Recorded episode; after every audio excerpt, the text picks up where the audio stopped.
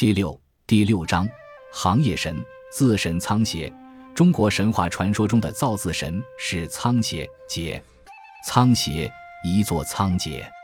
仓颉是神话传说中的人物，有的说是皇帝的史官，有的说是古代帝王，有的说和始皇是同一个人。皇帝史官说，是本作篇，皇帝使仓颉作书。东汉许慎著说文序云。皇帝之史仓颉，见鸟兽啼翔，行之际，知分理之可相别异也。初造书契，百工以易，万品以察。西汉刘安著《淮南子本经》云：“仓颉作书，而天欲宿，鬼夜哭。”这是说仓颉是皇帝的史官，皇帝派他制造文字。仓颉从飞鸟走兽的爪蹄痕迹中得到启发，了解了蹄迹区分的道理。从而使制造的文字能够互相区别开，初步制造了文字。有了文字，百工可以治理，万品得以体察。仓颉造字是一件大事，上天因此落下粟米，鬼怪因此夜间啼哭，真是惊天地，泣鬼神。古代帝王说，清皇室著《汉学堂丛书》云：“仓帝始皇室，名协，姓后刚，龙颜齿多。”四目灵光，时有瑞德，生而能书，于是穷天地之变，执掌而创文字。天为雨粟，鬼为夜哭，龙乃潜藏。这是说仓颉是一个帝王，通称始皇氏，名字是侯刚协。他的相貌奇特，龙颜庄严，四目灵光，本身具有高尚的道德，因此生来就能够书写文字。于是。仓颉能够透彻地了解天地的变化，在很短的时间里就创造了文字。这个惊世的壮举使上天落下了粟米，鬼怪夜间啼哭，蛟龙潜藏大海。始皇本人说：“始皇是皇帝的臣子，是第一个开始绘画的人。”西汉刘安著《淮南子》云：“始皇产而能书。”高诱著《始皇仓颉》。清皇室著《汉学堂丛书》云：“仓帝始皇氏，名协，姓后刚。”说的是仓协和始皇为同一个人，但也有说是两个人的。始皇作画，仓协作书，传说有所不同。看起来说是两个人比较顺当。通行的说法还是说仓协是皇帝的史官，采纳了第一说。仓协发明了文字。故古代以文字工作为职业的胥吏们奉仓颉为祖先，尊其为仓王。胥吏们处理文件，时时离不开文字，自然要敬奉仓颉了。有一个关于仓颉的传说，在民间十分流行。相传仓颉在皇帝手下当官，皇帝分派他专门管理圈里牲口的数目，屯里食物的多少。仓颉这人挺聪明，做事又尽心尽力。很快熟悉了所管的牲口和食物，难得出差错。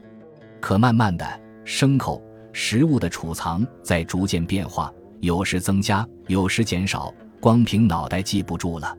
当时又没有文字，更没有纸和笔，怎么办呢？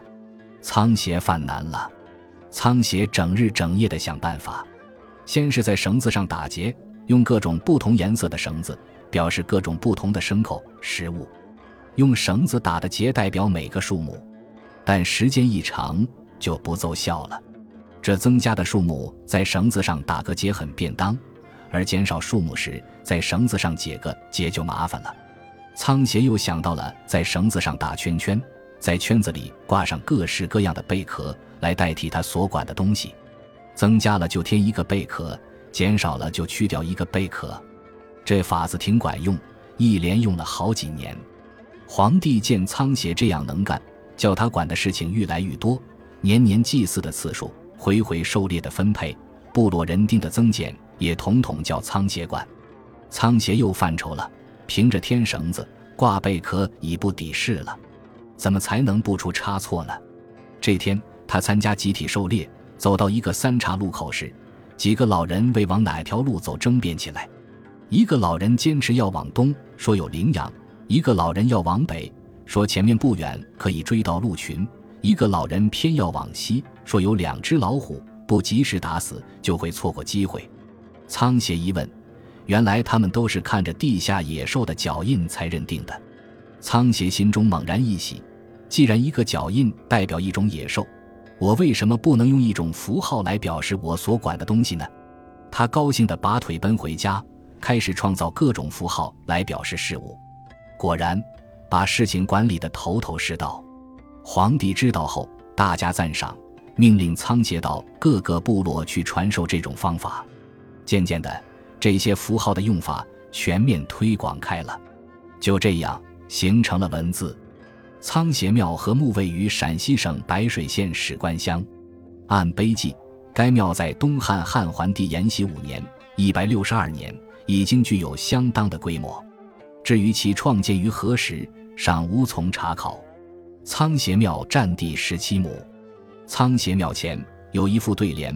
明四目至万世文字之祖，运一心赞两仪千古世儒之师。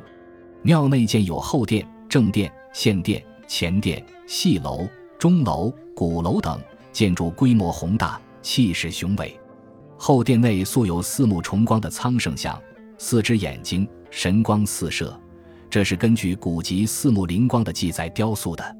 正殿后殿陈列着历代碑刻。其中有苍圣鸟迹书碑等，后殿后面是苍圣墓，墓冢高三点二米，周围四十四米，墓顶有古柏一株，人称转之柏，盖因其形态奇特，四面树枝隔年轮流荣窟而得名。如今这里是陕西省重点文物保护单位。